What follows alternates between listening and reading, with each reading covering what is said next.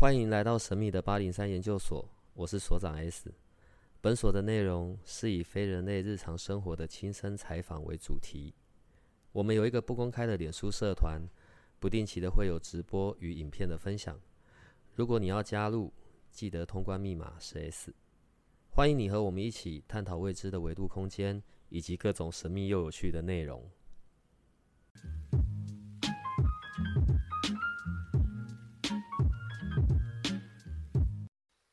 上一次我们讲了关于生命灵数，所以现在要回归我们的老本行，回来讲紫微斗数的部分。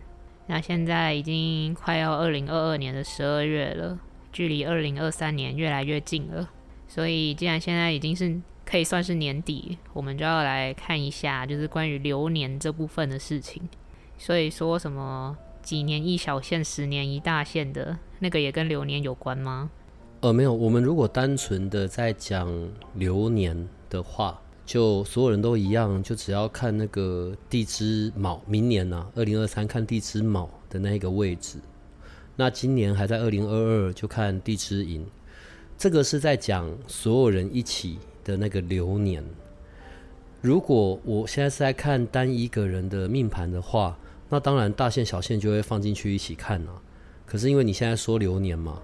二零二二、二零二三，那就只需要单纯的去看那个，就看那一格就好了。所以，我们每个人明年都一定是地支卯嘛？对啊，对啊，一定到地支卯。所以，如果是这样的话，不就代表每个人运势都长得差不多吗？呃，没有，没有，没有，没有。好，其实我们在看整个紫微斗数的时候，那个有几个点是会带来变化的。那在讲流年的时候，我们就一定会看四化，也就是路、权、科技，化路、化权、化科、化技，我们就会看这边产生的变化。那就看二零二二，二零二二我们是在壬寅年嘛，对吧？那个你的紫微命盘的左下角的那一格，壬寅年，在壬寅年的时候。画禄、画权、画科、画技是分别画在天梁、紫薇、左辅、武曲。等一下再来讲那个四画表。好，其实，在学紫微斗数里面，大概只有四画的这个部分是需要背的。那我们后面再来讲。那因为二零二二年壬寅年，天梁画禄，OK。所以反映在我我们现在可以很快速的回顾一下，在今年发生的事嘛。大概在二零一九的时候，疫情开始发生，然后越来越严重。然后你看整个在二零二二的时候，是不是在医学，在这种宗教的部分上面，其实都有很多的突破。然后宗教也在二零二二年扮演着很重要的那一种人们的心灵上的依靠。天良，因为化禄化在天良心，化禄也跟赚钱有关，所以是不是很多的经费、很多的金钱都是往医药这里去的？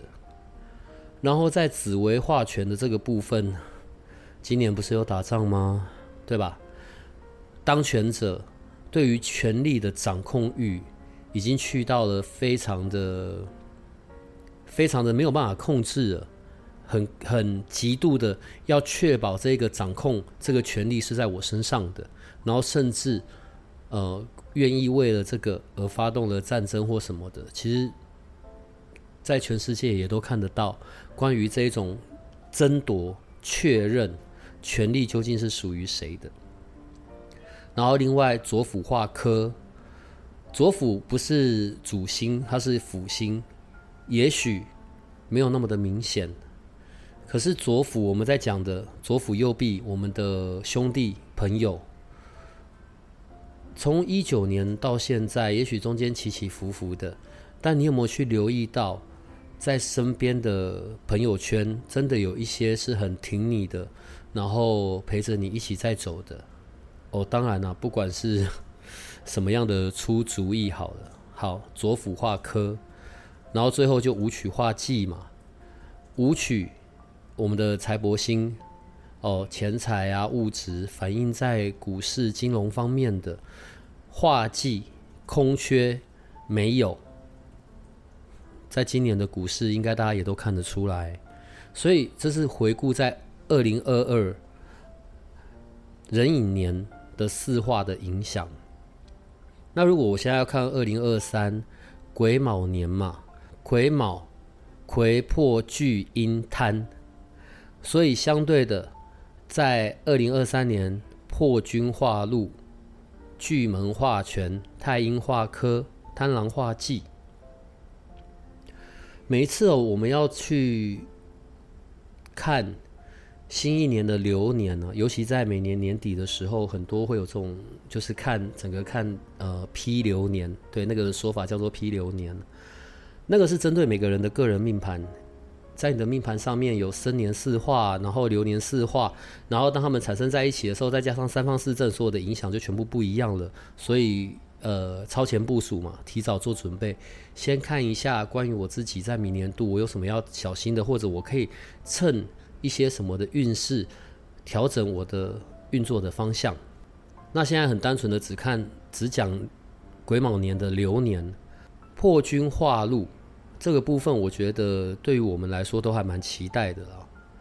二零一九一路到现在，大家都很辛苦，化路化在破军。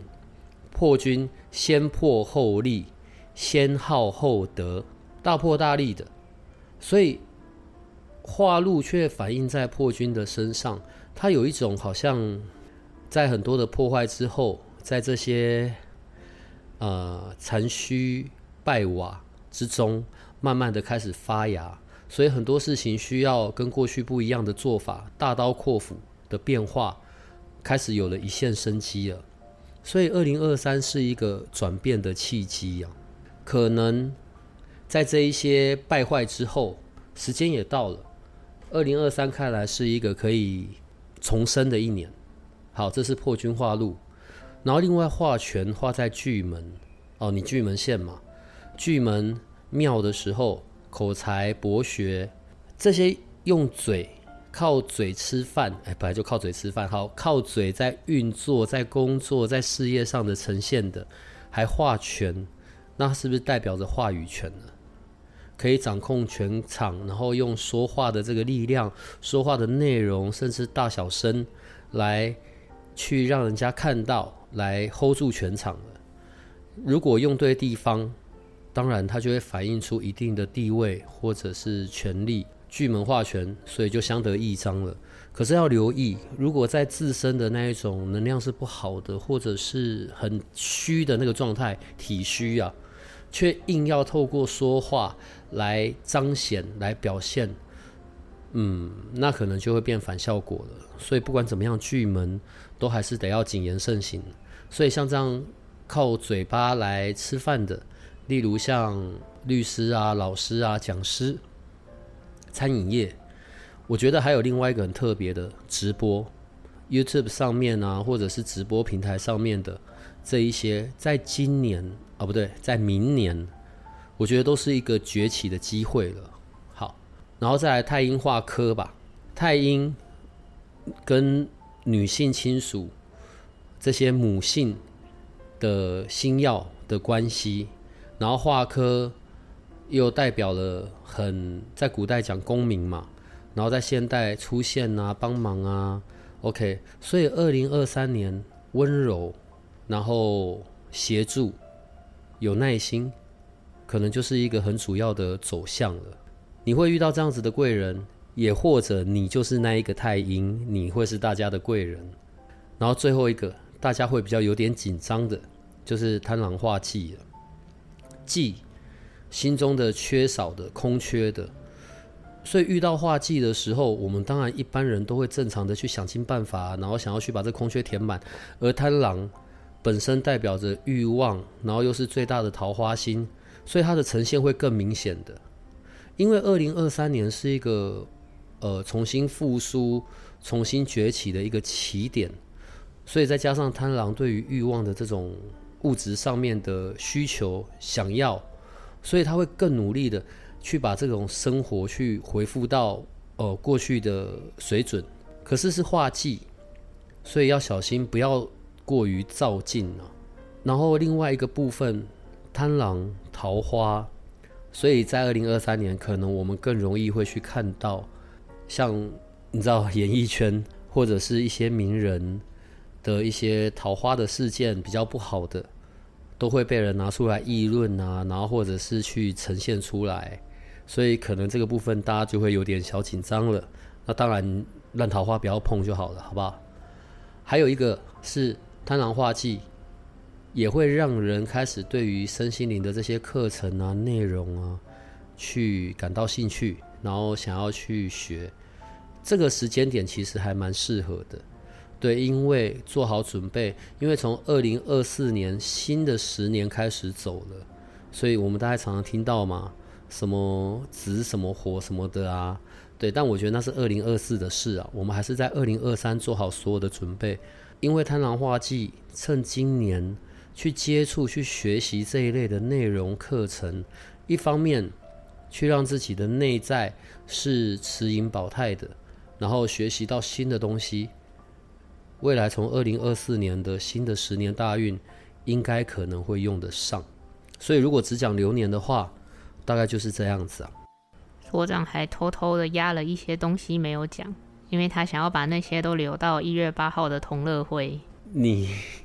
但是没关系，我非常信任所长，就像研究生们信任你一样。我相信，就算你在这边把你原本一月八号要讲的东西全部抖出来，一月八号你也可以生出新的东西分享给大家。哦，不错呢，很油呢，哇！你现在学会了呢。一月八号准备的内容不仅指紫微斗数，然后还包含了阳宅的一些位置上面的留意啊、化煞、风水的调整，对。但紫微斗数真的都比较跟，嗯，好不说了。所以你现在又要我说什么？你看明年是癸卯年嘛，所以地支卯。那如果假设我是一个地支在卯的，我的命宫在卯，嗯，那我应该要注意些什么呢？所以现在是要讲命宫在地支卯的吗？有十二个，你知道吗？你可以。快速带过，因为我们还要回答研究生们之前在社团贴文里的问题。你听不懂我刚刚在拒绝你吗？所以我说你可以快速带过啊。命宫在地支卯的组合有有十二组啦。当然我们在看命宫的时候，对宫迁移宫也要一起看。第一个组合就紫薇贪狼，紫薇贪狼在地支卯，然后迁移宫空宫。第一个要讲到这里，是因为。流年就已经贪狼化忌了，在欲望上面，今年特别想要，但反而得特别收敛。也因为这样子，紫薇贪狼做命的人，那种空虚感就会比较严重了。贪狼化忌，所以就不要打肿脸充胖子，低调，然后学学东西。另外，二零二三年这个流年里啊，因为流年是看整体的，二零二三的桃花。其实每个人都会有机会，OK？那紫薇贪狼做命的，可能就再多了一些些，小心谨慎，呃，不要因为只是想要享受可能谈恋爱的感觉或什么的，然后招惹到不必要的麻烦。然后第二个组合是天机巨门，然后天机巨门在卯，迁移宫对宫空宫，因为流年。走到这里又遇到天机，心里对于某些状况的选择已经开始变动、动摇，心里在想了，他不会立刻马上的行动，但是这样子的讯息，他可能已经会说出来了。虽然看起来他好像会去问，诶，我想换工作啊，你觉得怎么样？或者我想怎么样啊？啊，你给我一点意见。其实他心里早就有底了，再加上巨门化权。他会很确认自己的那个选择是对的，就算人家告诉他不好，他也决定了。所以提醒天机巨门的人要谨慎考虑。我不会说好或不好，反正说了你又不听，但你得想清楚再做决定，好吗？然后第三个就是太阳天梁，然后一样对宫空宫。你知道这种双主星的对宫都是空宫啊。太阳天凉，太阳本来就很忙了，天凉也是忙着照顾所有的人，然后各种事都有你的一角。二零二三更忙。好消息是，很多人会来找帮忙，而且你的这些帮忙，呃，会被看到。大家心里是放着感谢的，所以能够在这个状态里面获得一些好的名声，反正在未来会有些回报的吧。好，然后在另外一组第四组了，就是五曲七杀，然后对攻天府，五曲七杀，然后在地支卯，这个组合要要留意，太硬了。五曲七杀都属金，做事快速果断。然后，而且说了就一定要做到，很有毅力，相对的就很固执了。再加上他的骨子里是五曲七杀，可是他的看起来的让人家看到的外在呈现是天赋，所以好像很运筹帷幄，然后反正就是很铁血的在执行。这个部分要小心引来人们背后的议论，无意间的重伤，所以姿态放软一点吧。就算你是演戏的，跟人家在好像看起来在沟通，你都还是要做好不好？然后再来就是天同吧，天同单颗主星，然后坐命在卯，对宫太阴，这个组合呢，是我觉得在整个二零二三年最要留意所谓的桃花的，已经很温柔了，还有太阴，还化科。所以人们都只看到那些好的、吸引人的、很很吸人的眼球啦。如果你正在稳定的感情里，你要懂得去拒绝诱惑，好不好？都是假的，只是过眼二零二三而已，好吗？然后再来就是连贞破军了。呃，我我我要举个例子哦。所以我我现在讲的这十二个组合，或者是不管是单颗主星还是双颗主星。他们刚好就是在地支卯。我单纯的说地支卯的十二种主星的组合，就是这十二种。只是你的宫位它不一定是命宫，譬如说像廉贞破军吧，在我现在讲的这里，它叫做命宫。可是在我自己，我也是廉贞破军在地支卯，但是我的地支卯是我的官禄宫。所以你从宫位去看的时候，你也可以大概的反推回去了。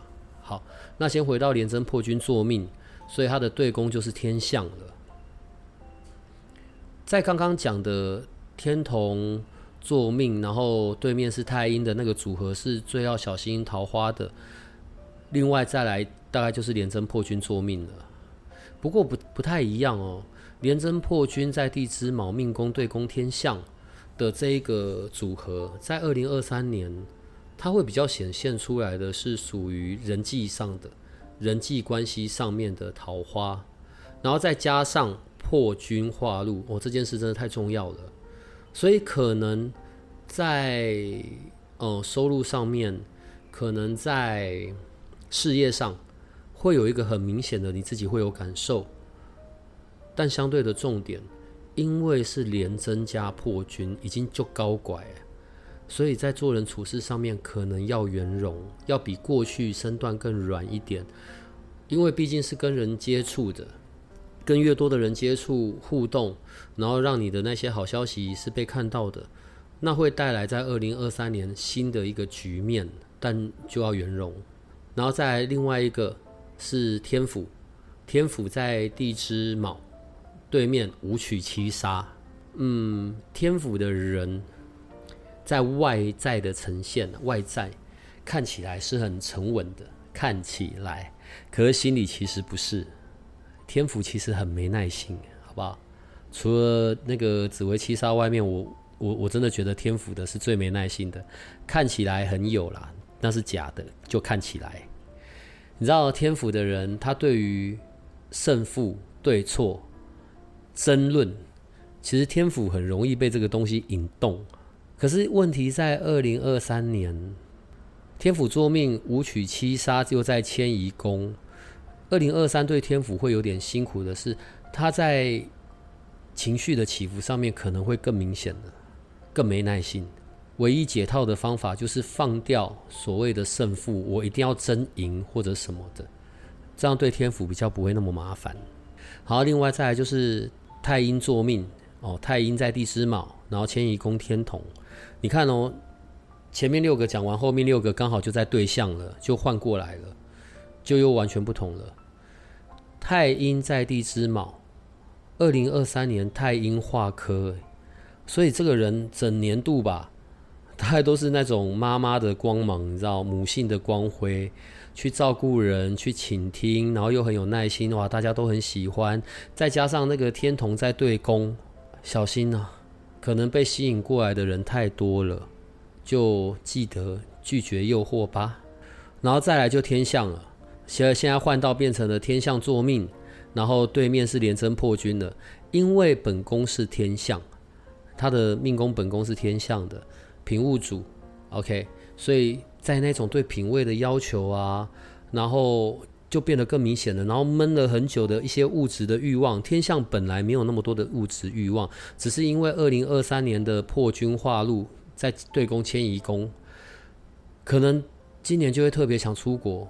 或者一些过去的梦想、理想，就特别想去达成，而且或者想要买些什么，就冲了、拼了，也没在管的。我觉得 OK 啦，就好啦，也都辛苦了几年，对自己好一点，或者让自己开心的事都可以。呃，但你要记得，你在今年度做的这些选择，或者是冲动，好不好？不要日后才来后悔，还是稍微理智一下。但对自己好，我觉得应该的。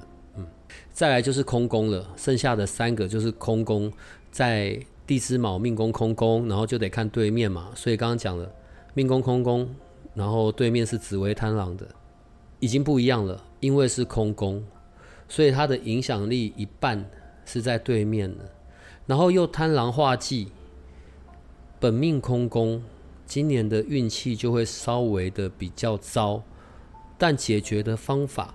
就是趁这个时间点学习一些身心灵的工具课程，不是说你得出去职业，不是那一种的，但你可以来滋润一下你自己的内在，因为反而在这个时间点，你在学这些东西的学习能力啊，然后或者是去理解的那一种能力，比平常还要还要好很多。也用这个机会做人做事低调不争。为你的二零二四开始的十年大运去做好准备，然后另外一个空宫，它的对面是天机巨门的巨门化权，所以变成在空宫上面这个部分的引动就会更明显的，一定要跟人辩论争，一定能赢，不过小心你用在哪里。如果是在工作上去说服、去执行业务，成功率提升哦，那也很好。可如果是用在你自己的人人际关系里，那你就会很麻烦了。对你把 该去争论的部分用在你自己身边的人身上，这不是一个好的的方向吧？好吗？所以最后一个空宫，然后对面就是太阳天梁了，跟刚才的太阳天梁就不太一样了。命宫空宫对面太阳天梁，你今年也得帮很多人，什么事也都跟你有关，然后你就任劳任怨。但不一样的是，比较不会被看到，因为就是很理所当然的，本来就你该做的。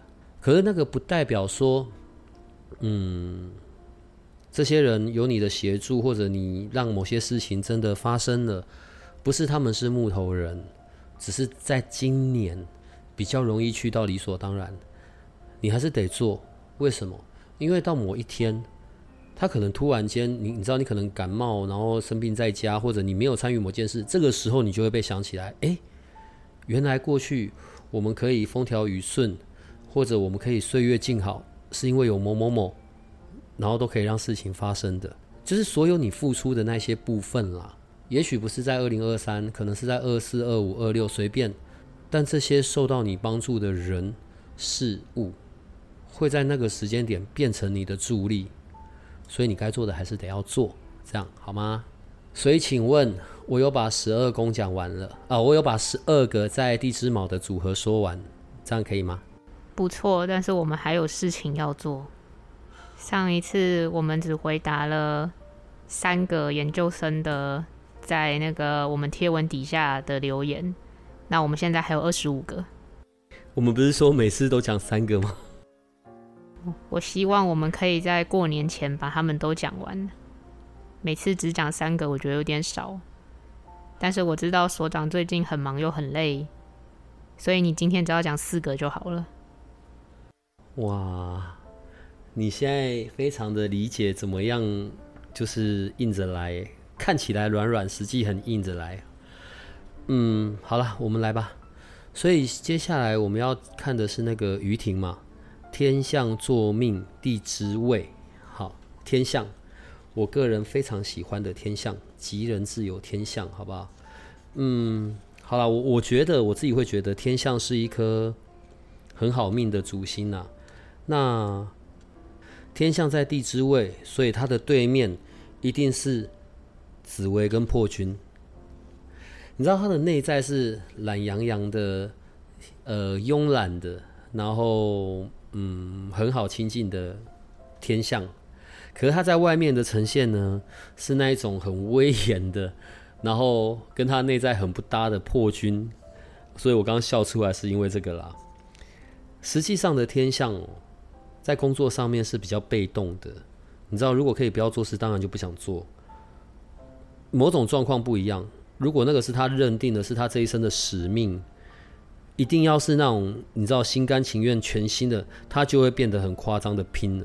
但大部分时候就懒洋洋，想法很多，每天好像很忙哦。然后，但实际上，这个天象在地支位的人，他有一个麻烦的点是时间管理，因为它太容易被别的事勾走了，尤其是跟人的交际。或者跟人的那一种互动，可能你知道，工作到一半，举例来一个情境，工作到一半要去上厕所，回来茶水间有人在聊天，就笨笨的跟着进去聊了，然后这一聊就又花掉了一个小时，才发现对还有什么还没做，这个部分容易被勾走的，就要比较留意啦，因为其实天象在地支位，我觉得那个成功的关键哦，是在时间管理以及执行力的部分。可能没有那么适合去创业，但是如果做好这两个部分，在职场的那个地位是会一直去提升的。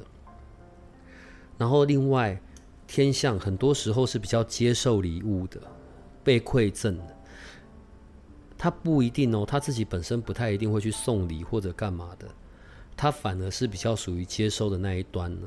然后他会用他的方式在在存钱，在积累他的财富。嗯，比较适合天象的就是定存或者买房子，他不太适合投机的这种这种致富发家的方式啦。然后呢，天象跟天象的谈恋爱，就是要捧在手掌心上了，因为天象他可能没有那么觉得他需要马上去结婚啊，或者稳定的关系呀，对，但他是享受这个状况的。但这对天象来说有点麻烦，因为最容易获得天象芳心的那一种，大概就是很多情的，然后很生活情趣的，很体贴的，然后看起来很交友广阔的，然后你再送天象一些些礼物，大概就会到手了吧。可是天象你得小心，因为你找比较吸引你的是这种类型，所以相对的你就很容易。没有经过足够的观察就落入了情网，然后日后才在后悔，然后后悔之后呢，就会变得深宫怨妇，很多时候就会抱怨呐，然后或者是受害，然后这当然对关系就没有什么帮助了。如果你们是一起做活动，你们是一起从事很多的事情，然后呢，你自己又可以理解关于那个要怎么讲，放风筝吧，一下拉一下松，一下拉一下松。可能你在爱情上面会比较开心愉快一点点，这样，所以这是于婷，然后天象在地支位，这样可以吗？所以再来是谁啊？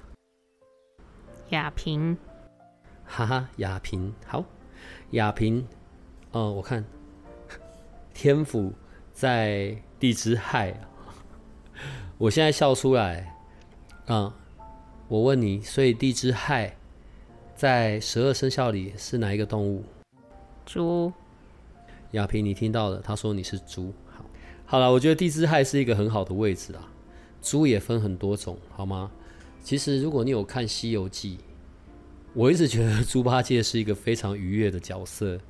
呃，不是他完全没有功劳，对，但他可能是整段旅程里面就是非常享受的，然后总会有一些好事情发生的。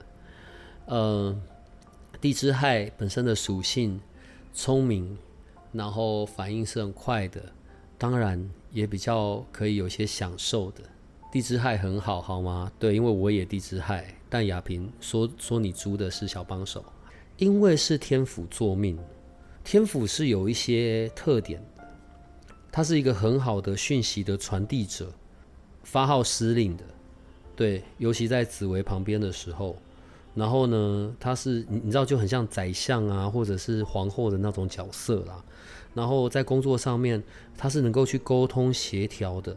然后，而且他是本身很乐于工作的，但是如果久了之后，我刚刚是不是举一个例子？皇后娘娘如果在里面久了，无意间可能她的那种比较掌权呐，然后诶，我是学姐，我先来的那一种的部分会不小心的显示出来了，所以要留意，就是那个自我中心的那个那个部分。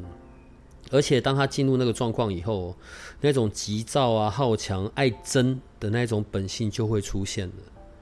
那个是不是有意的？但不会有什么好处。我会提醒亚平的是，如果是在专业领域上面的精进，反而对天府会是有一个很大的帮助。天府非常适合在特定领域里面去爬到那个高点，然后从那个高点里面去成就。去获得名声，去被看到，这是最好的部分了。另外，天府哦，管钱的啦，所以当然对于物质啊、钱财这些是很更留意的。你说会不会理财嘛？我其他我其实不太确定，但会享乐这倒是真的。可是我觉得那个是正常的啦。比方说在家里吧，他可能会买的一个比一般人更好的床垫。因为我本来回家就是得要好好睡觉的啊，那我用一些比较好的东西，然后让我真的获得了完整的休息，我再去做事，我再出去外面拼搏，我觉得这是很 OK 的。唯一一个要小心的就是因为情绪而带来的乱七八糟的花钱，这就很麻烦。嗯，跟刚才的那个天象是有点像的，买房子，然后或者是比较长期稳定的投资。都是很适合天府的。然后另外哦，如果天府不管是在地支亥还是在对面的地支巳，好了，这款的天府比较比较有可能发生的对象，或者跟另一半会是比较在相隔两地的，呃，异地恋的，或者是假日夫妻的这种。我我刚刚必须想一下，是我觉得有的时候有点距离，也许也许也会变得比较美丽啦。因为你知道，天府啊这一款的天府，它很容易被吸引的对象，它会被那种个性很好强、很自我、很独立的，然后很开创性的，他会被这一种的另一半吸引。可是重点是，他所吸引到你的点，却变成你们在一起之后的阻碍。对，因为不小心天府可能就想去到掌控了，然后或者是不信任。他会想要主导这一切。问题是，当天府你要变成主导这一切的时候，你当初喜欢他的那些条件，全部变成了他的反抗的点了。唯一的解决方法哦，就多沟通吧。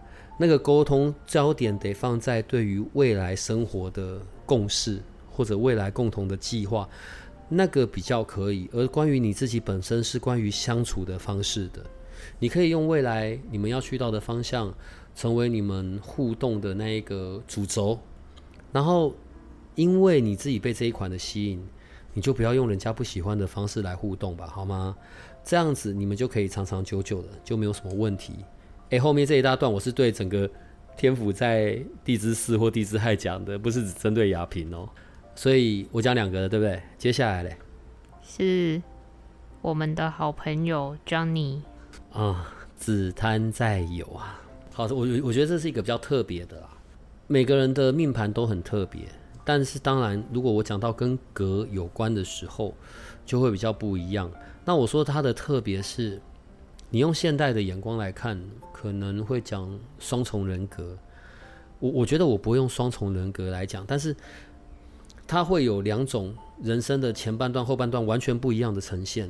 子贪，然后不管是在命宫卯或者命宫酉，叫做吉居。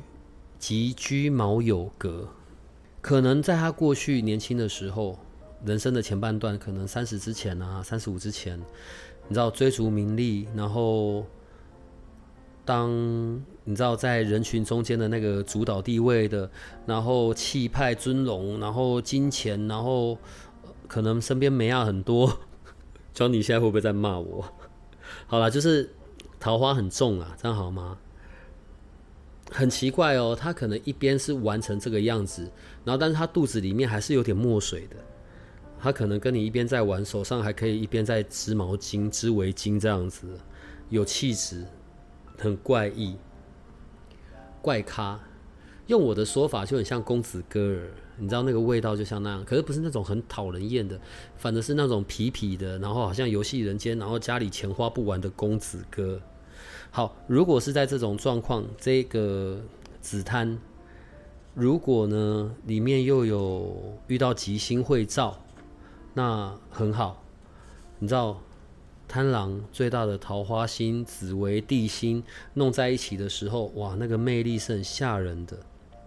可是，如果是里面是有凶星的，或者像什么天行啊，然后阴煞这一些的，那就变成了桃花就不太好了，异性缘很重，本身外遇或者是另一半外遇，当然还没有结婚，我用外遇只是用一个字眼而已啦。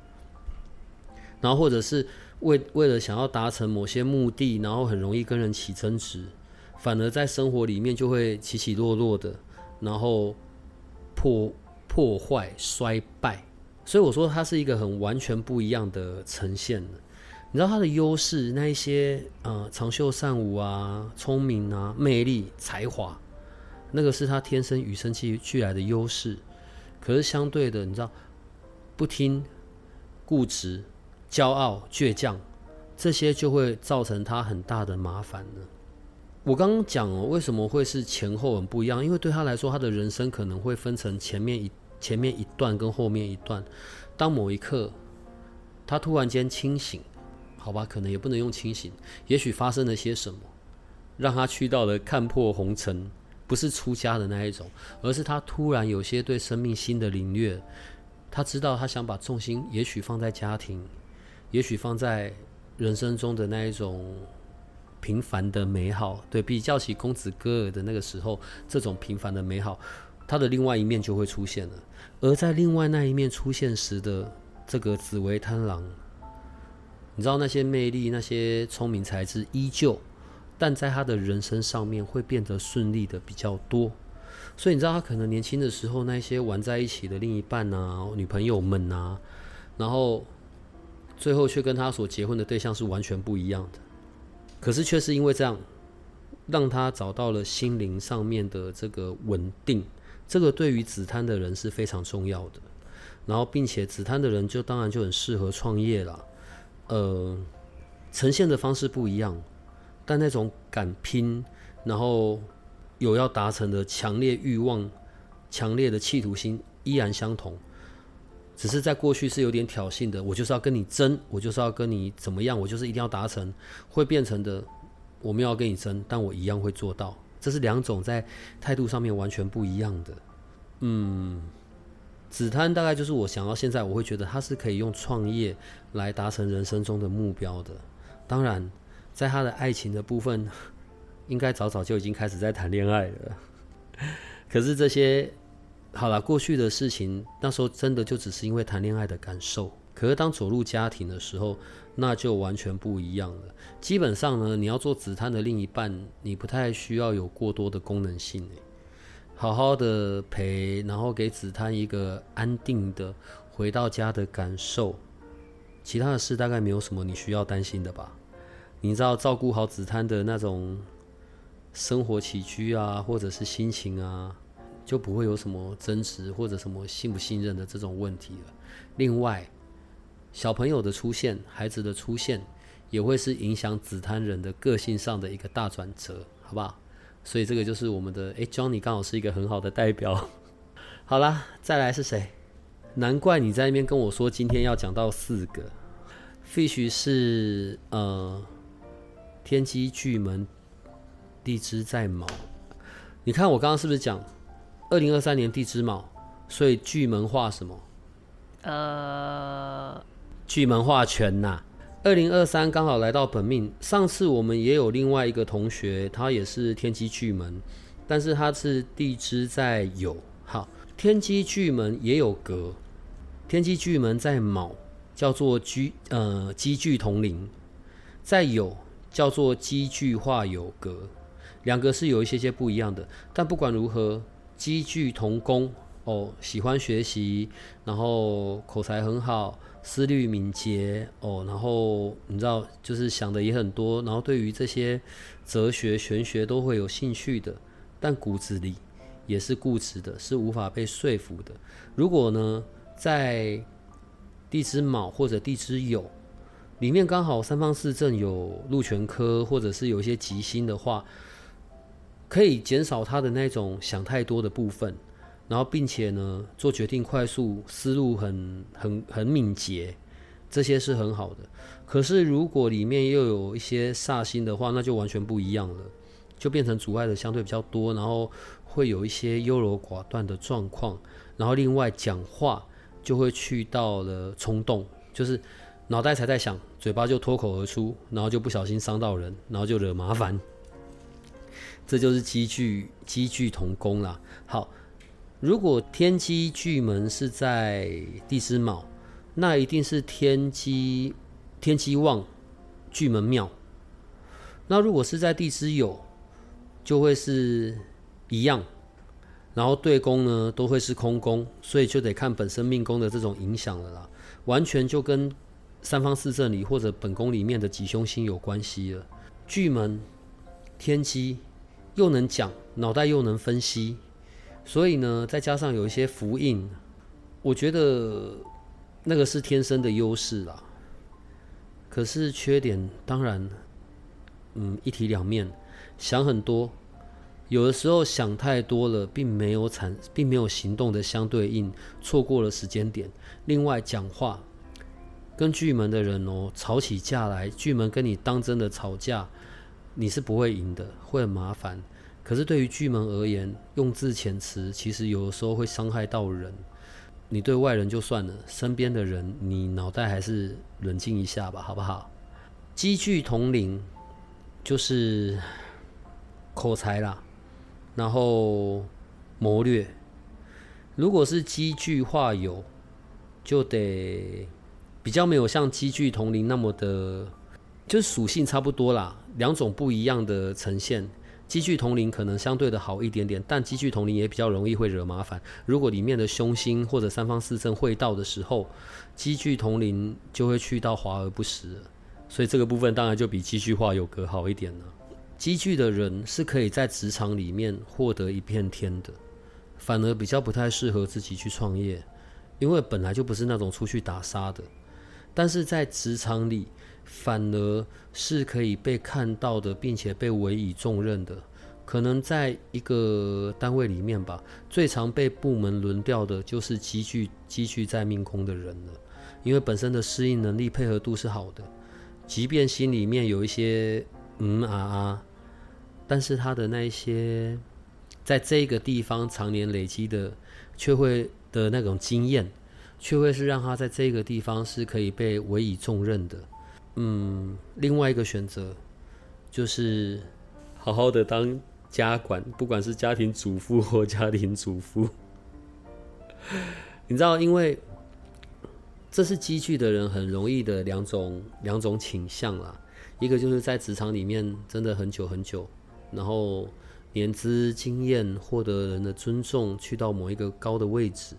另外一个可能就会是因为婚姻，然后就离开职场，专业的家管了。因为其实积聚的人是很重、很重生活乐趣的，本来就有一些福气嘛，对不对？然后再加上喜欢物质享受。好，我我现在会有点停了一下，是你说积聚的人会不会理财吗？诶，为什么今天的四个除了刚刚讲的紫檀之外，都不太是属于理财系列的？就是。嗯，都比较适合走储蓄，譬如我们讲的那种固定的储蓄险啊，或者买房子、硬存，都是对像刚刚我们讲的，包含现在的积聚是比较重要的啦。然后呢，积聚的人跟刚刚紫檀就有点像，也会是早早谈恋爱，而且是更更属于那一种外貌协会的。对，也因为外貌协会，然后所以可能在一起之后才发现自己当初眼睛眼睛有点小业障这样子。因为很吸引积聚的人呢，就是那一种他他抓不住的。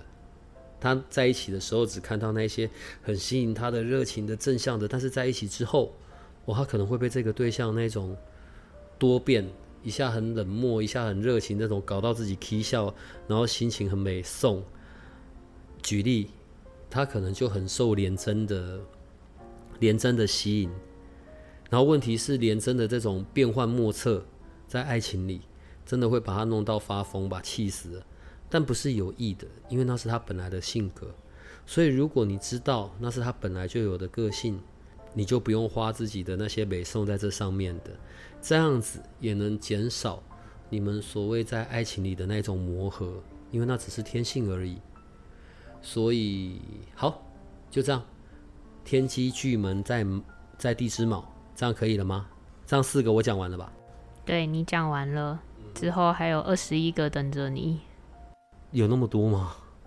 总而言之，大家要记得，我们一月八号有一个八零三同学会。那具体的详细内容，不是不是那个部分不是拿掉了吗？这是为了让更多新进来的研究生知道有这件事情。然后你 你叫他们去找一个拿掉的东西。我小帮手是心地善良的。我会打开让他们看到。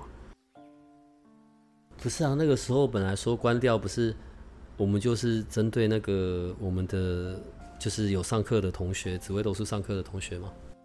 那是另一个。好，我其实现在已经完全头壳坏掉，不知道你在说什么了。但 我觉得你有点在诓我的那种感受，没关系，来吧。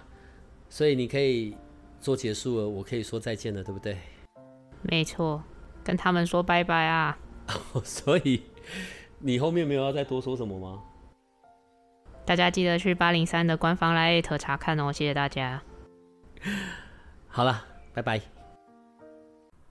如果你喜欢我们的节目，请多帮我们分享，并且鼓励订阅，让八零三研究所可以持续成为你探索灵能世界的另一只眼睛。